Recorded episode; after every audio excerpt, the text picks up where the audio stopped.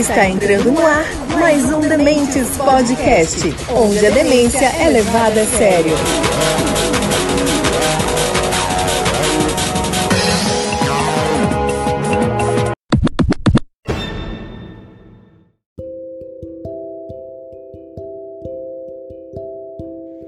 Fala galera, tudo bem com vocês? Está começando mais um Conversando com Dementes.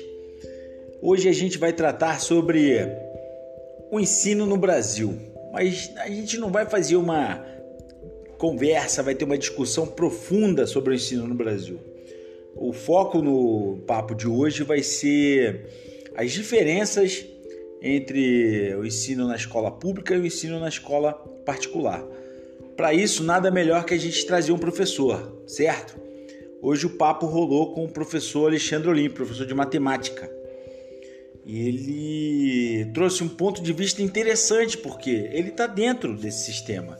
Né? Ele traz a visão dele. Muitas vezes a gente tem nossa visão de fora, né? a gente tem nossas percepções, e ele traz uma visão bem interessante, né? bem interessante o ponto de vista dele em relação a isso. Vale a pena assistir. Galera que não gosta do episódio comprido, ficou bem curtinho. Espero que vocês gostem. Eu volto depois do papo.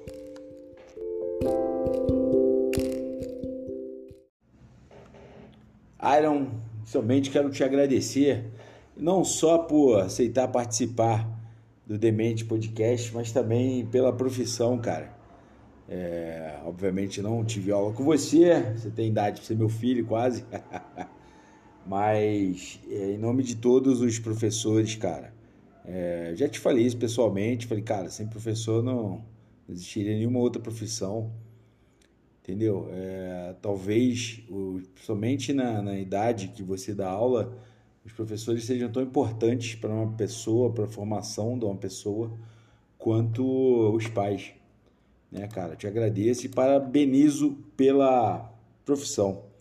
Cara, é o seguinte você é, leciona tanto no sistema de ensino público como no, no, no privado, né, no particular. E é óbvio, né, a gente nem vai discutir isso aqui, existem diversas diferenças nas estruturas dos dois. Só que eu quero te perguntar o seguinte, da sua percepção em relação a objetivos.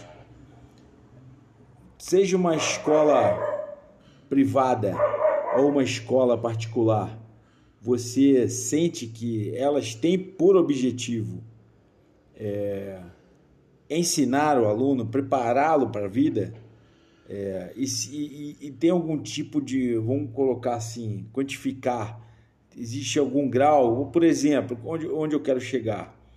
É, de repente, a escola particular está mais preocupada em arrecadar dinheiro com mensalidade do que ensinar ou a escola pública está ali para cumprir o papel dela, né, só protocolar, porque é uma obrigação do Estado fornecer educação para as crianças. Você acha que é, existe isso ou não tem? É, as escolas realmente é, têm por objetivo educar as crianças, independente de ser escola pública ou uma escola privada? Obrigado, Bruno. Fico até emocionado aí com essas palavras de estima. Bom, em qualquer profissão, a gente sempre fica feliz de se sentir valorizado. Aliás, a gente não. É bom deixar logo claro que não estou aqui representando nenhuma categoria ou mesmo grupo de pessoas, tá bom? É apenas a minha humilde opinião de um indivíduo. Eu trabalho com educação já há um bom tempo.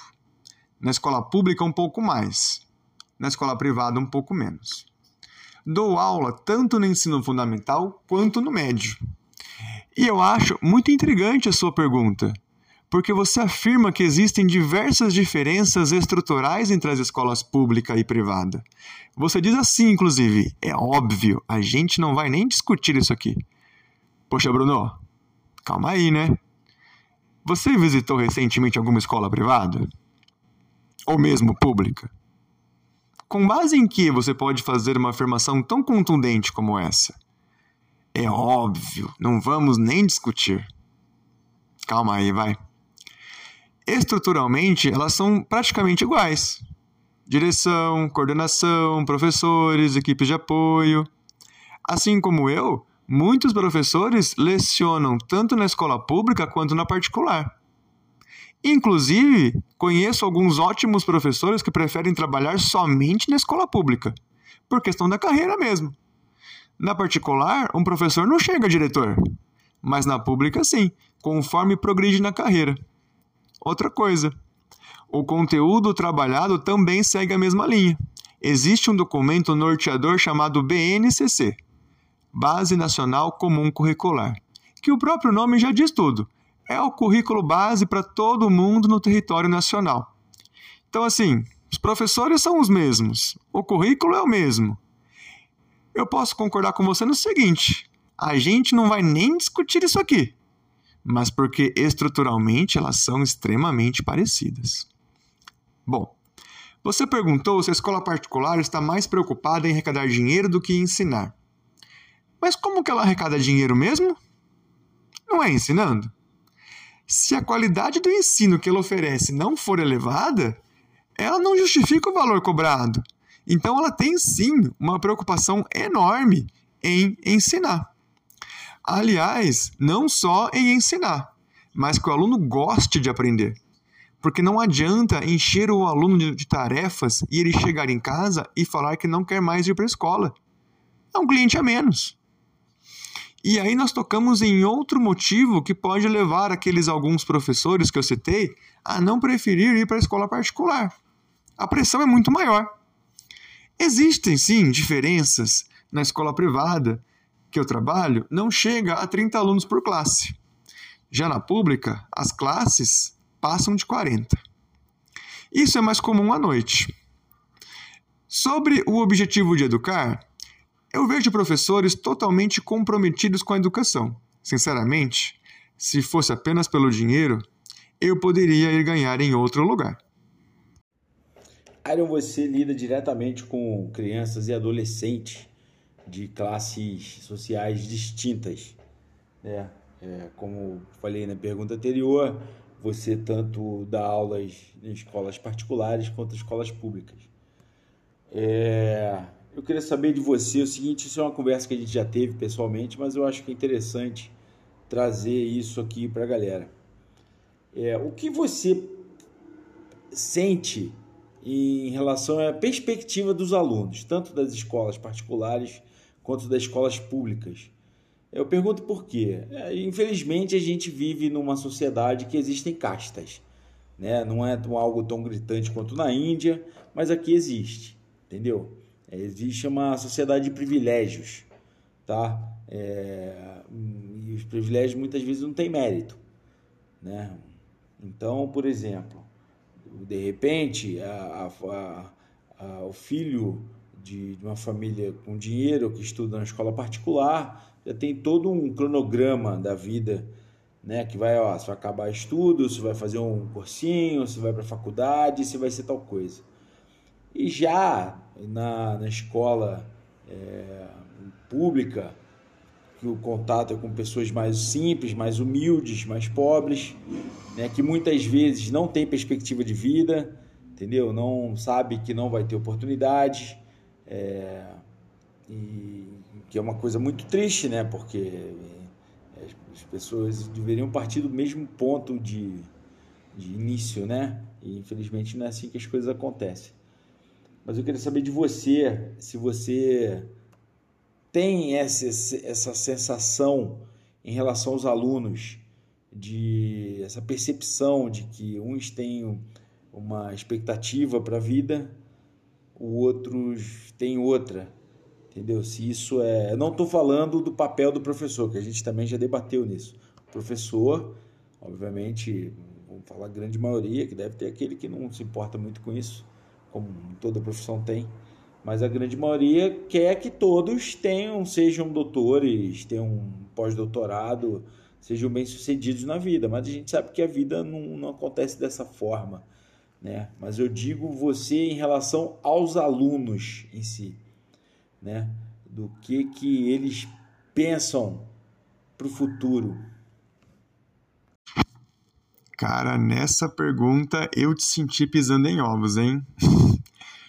Possivelmente porque já falamos sobre isso E a sua fala é o tipo de fala que me causa revolta, porque eu discordo totalmente dela.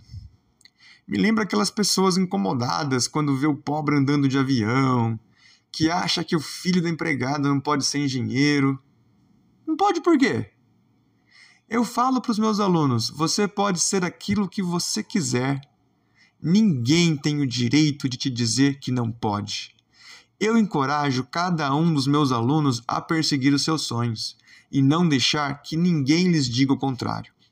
Se eu não acreditasse em meus alunos, estaria na profissão errada. É como o dito popular: quem quer, dá um jeito. Quem não quer, dá uma desculpa. E falando em dar um jeito, outra impressão errada é de que o pessoal de escola particular é rico e o de escola pública é pobre. Quanto custa uma mensalidade de escola particular? Na que eu trabalho não chega a mil reais não precisa ser rico para investir esse valor em educação. Principalmente hoje em dia, que pai e mãe trabalham. Que eu me lembro, eu tenho aluno filho de enfermeiro, soldador, vendedor de loja, peão de firma. Em geral, são famílias do mesmo poder aquisitivo que você e eu. Em geral, que fique claro. É mais uma questão de prioridade, não de dinheiro. Meu tio mesmo, a vida inteira foi tecelão. Minha tia, empregada doméstica. Os dois filhos deles frequentaram escola particular. E na escola pública, eu também tenho alguns alunos mais bem de vida, cuja família tem casa de ração, uma outra tem pizzaria, tem quem trabalha em firma grande.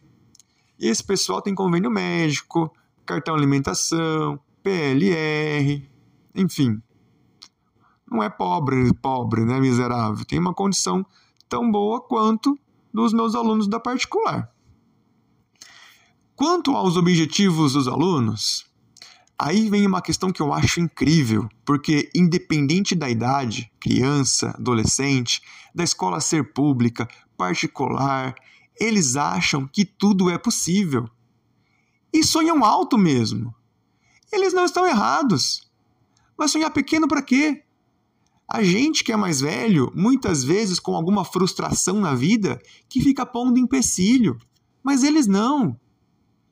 Nós temos uma disciplina chamada Projeto de Vida, onde a gente aborda essa caminhada, de onde eles estão hoje até o sonho deles. Essa matéria tem em todas as séries, do sexto ano até o final do ensino médio. O olho chega a brilhar quando os alunos falam dos seus sonhos. Nenhum aluno, seja na particular ou na pública, sonha em trabalhar no comércio da família. Eles têm identidade própria. Muitas vezes, nem o time que a criança torce os pais conseguem escolher. Quanto mais o que vai fazer para o resto da vida. Já ouviu a expressão rebelde sem causa? É o que acontece quando você tenta mandar num adolescente. Ele faz exatamente o contrário. Hoje em dia não é incomum pessoas defenderem que a escola ela tem o papel só de ensinar a criança a ler, escrever e fazer conta e mais nada. A questão do senso crítico, de valores e tudo mais, isso são, é um papel dos pais. Há quem discorde, que acha que é o contato com a escola, que a criança começa a formar o caráter dela, que começa, começa a conviver com pessoas com criações diferentes, com pontos de vista diferentes da vida, com origens diferentes e tudo mais, ela vai moldando o caráter dela. É... Eu queria saber de você isso, é uma coisa agora muito mais pessoal que as outras perguntas. Qual a sua opinião sobre esse tema? Você acha que o papel da escola é só ensinar, vamos colocar assim, tecnicamente, ou preparar o ser humano para a vida? Obviamente que não em substituição aos pais, tá? Deixando bem claro porque já sei que vai ter pela saco que vai falar. Né? Pela saco tem em todo lugar. Mas é, eu pergunto assim, em relação a isso mesmo, se você acha que o papel da escola é formar uma pessoa, formar o ser humano, e não só precisa pegar a parte técnica. Cara, mais uma vez eu cito a BNCC, a Base Nacional Comum Curricular. O currículo trabalhado hoje é muito diferente da sua época, Bruno. Disciplinas que talvez você nunca tenha ouvido falar, como consumo e preservação do meio ambiente, cidadania e justiça, construção social. Além disso, existem os chamados temas transversais, onde uma disciplina puxa a outra. Então, em matemática, pode-se falar em estatística na saúde pública, nutrição, tecnologia. Em língua portuguesa, sociologia filosofia, pode-se falar sobre racismo, homofobia, inclusão. Então, existe sim uma preocupação muito grande em formar cidadãos. E, Iron, qual a sua opinião assim sobre o sistema educacional no Brasil no geral? Você acha que é um sistema já defasado? É um sistema que atende a, a velocidade do mercado de hoje em dia, de, de que aparecem inúmeras profissões diferentes, das mais variáveis? Você acha que o, o sistema educacional no Brasil está preparando é, as crianças, adolescentes para essa vida dinâmica que se tem hoje, porque o tempo hoje ele é muito mais rápido do que era na minha época. É, no, meu, no tempo que eu estudei não foi muito diferente do meu irmão, que a gente tem mais de 10 anos de diferença, e talvez não tenha sido muito diferente do, do que foi para os meus pais, né? É, só que o mundo acelerou demais nos últimos 30, 20 anos. Então você acha que o sistema é, educacional no Brasil hoje está defasado ou ele atende bem é, esse tipo de demanda? Bom, como eu te falei, existe uma preocupação muito grande em formar cidadãos, jovens pensantes, críticos, protagonistas. Não estamos produzindo mão de obra. Quando você fala o mundo acelerou demais, mais uma vez eu enxergo diferente porque eu não acho que o mundo acelerou. Eu acho que ele continua se movendo na mesma velocidade em que sempre se moveu. O ritmo das pessoas é que se intensificou. E se você reparar bem, quem está puxando o ritmo é justamente essa juventude. O ritmo deles é muito mais intenso que o nosso. O modo como eles consomem informação e produzem conteúdo é muito mais intenso que o nosso. Repara bem nas redes sociais, esses youtubers, influencers. É a juventude que ocupa principalmente esses espaços. Quando nós éramos adolescentes, nossos ídolos tinham em média 30 anos de idade. Hoje, os ídolos têm a mesma idade dos fãs. Tem moleque de 16 anos com negócio online, menina de 15 lançando coleção de moda, de cosméticos. Eu tenho uma aluna que faz tutorial de dribles. Ela pega assim um drible marcante de um jogador famoso, divide em etapas e vai desenrolando. Então, assim, se tem alguém que deveria estar preocupado em acompanhar o ritmo, na minha opinião, somos nós. Iron, novamente eu agradeço aqui, cara, pelo tempo que você disponibilizou para responder aqui. É, de novo, pela escolha, pela profissão né, pelo papel que cumpre, tá? Pra, eu, como eu falei no início, para mim, é, os professores da, da, educação básica eles são tão importantes quanto os pais na formação é, da, da, do ser humano, né? Que, são, que as crianças estão em formação, para o ser humano que elas serão. E, cara, deixe seu recado final aí, forma de contato e tudo mais. Muito obrigado mesmo, cara. Obrigado, Bruno. Eu fico feliz em ter participado. Espero ter agregado uma perspectiva positiva sobre educação, que tem sim muitos desafios, mas que é extremamente gratificante quando a gente sente que está fazendo a diferença na vida de alguém, por menor que seja.